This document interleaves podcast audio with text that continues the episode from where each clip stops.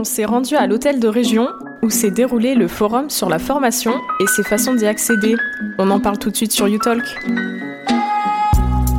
En direct de l'hôtel de région avec Marie-Pierre Badia. Bonjour. Oui, bonjour. Vous êtes directrice de l'action territoriale en Nouvelle-Aquitaine et vous avez organisé en partie le forum euh, aujourd'hui sur la formation. Pourquoi avoir organisé ce forum? Alors, les équipes territoriales de Bordeaux euh, Métropole, donc de la direction de l'action territoriale, ont fait le constat avec leurs partenaires euh, locaux d'un besoin d'information sur les dispositifs et les politiques portées par le pôle formation-emploi, tant l'offre de formation que tout ce qui va autour, à savoir la sécurisation des parcours par la rémunération, les fonds d'aide et tous les dispositifs, appels à projets et, autres appuis à la formation qui sont portés justement par le pôle formation emploi. Donc sur ce forum, il y avait plusieurs choses. Il y avait à l'accueil la première étape d'un parcours de formation, c'est-à-dire l'orientation, et après les différents organismes. La première étape la plus importante, c'est l'orientation.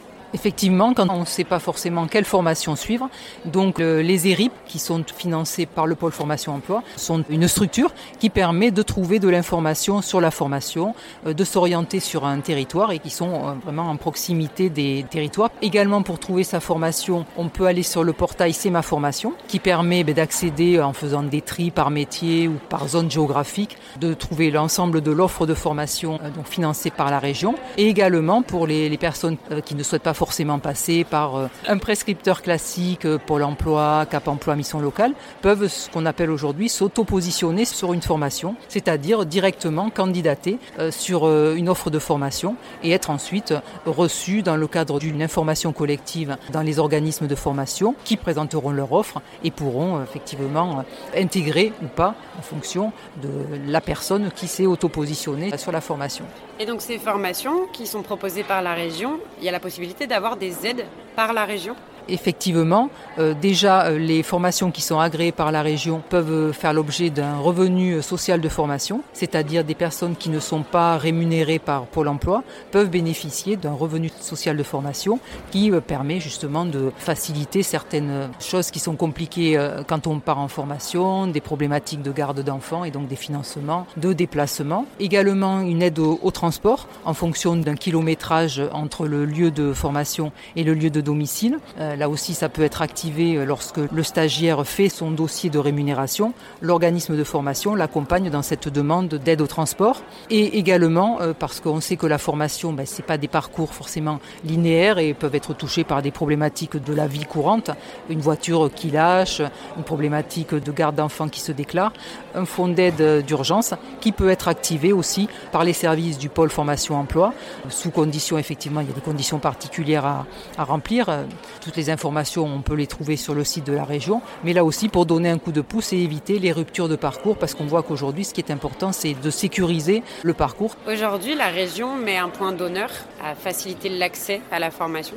C'est quelque chose d'important pour vous euh, Oui, c'est extrêmement important puisque déjà euh, la, la, formation est, de la compétence de la région. Donc euh, la région est un acheteur important de formation. C'est quoi le plan jeune Alors le plan jeune, ce sont des financements complémentaires qui ont été donnés, euh, conventionnés par l'État à la région pour essayer de renforcer, de faciliter encore l'accès des jeunes à la formation avec par exemple euh, la construction de parcours, d'amorce de parcours, une formation qui existait déjà à la région, mais pour lesquelles il y a pu avoir des actions particulières et des sessions particulières faites pour les jeunes. Également, dans le recrutement de, stagiaires, il y a effectivement des places supplémentaires ouvertes pour les publics jeunes et donc un travail qui a été mené avec les missions locales, qui sont des partenaires privilégiés pour la région, pour justement accompagner les jeunes dans aller chercher une formation et euh, se former parce que souvent, effectivement, les publics, tant les jeunes que les adultes, mais souvent les jeunes préfèrent aller directement vers l'emploi. D'un point de vue financier, c'est souvent euh, plus intéressant pour eux. Est-ce que ramener les jeunes vers la formation, ça veut aussi dire la rendre un peu plus sexy, peut-être moins longue et plus concrète surtout. L'idée vraiment avec la formation professionnelle, c'est de, de la rendre effectivement vivante, de la rendre aussi un sentiment de plus d'utilité et de proximité vers le métier vers, le, vers lequel on aspire, d'y mettre aussi des phases d'alternance, ça c'est très important, c'est construit avec des stages en entreprise et il n'y a pas uniquement de la formation théorique. Alors après on n'y échappe pas parce que quand on, on va sur la formation sur un titre, eh bien effectivement effectivement, il y a des référentiels sur lesquels on, ne peut pas, on ne peut pas y couper puisque lorsque le titre sera validé, il faudra quand même vérifier que la théorie est aussi maîtrisée par le stagiaire et pas uniquement la mise en pratique et la mise en, geste de, de, son métier. Vous proposez aussi des formations pour les personnes déscolarisées, donc qui n'ont pas forcément le bac?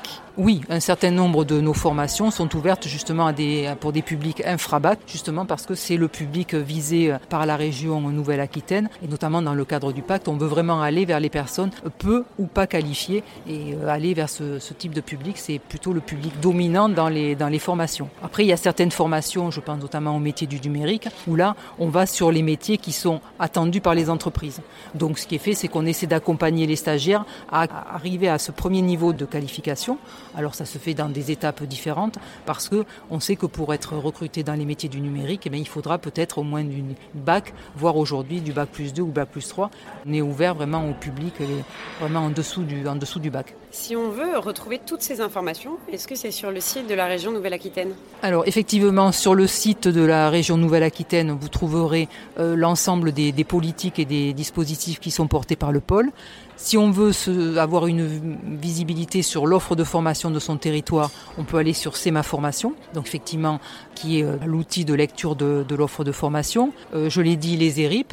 Également, il est possible de passer dans les locaux de, bon, on est sur Bordeaux Métropole, donc de Cap Métier, à Pessac, là aussi qui est un, un, lieu où on peut se renseigner sur sa formation et sur, euh, sur son orientation. Merci beaucoup Marie-Pierre Baldia.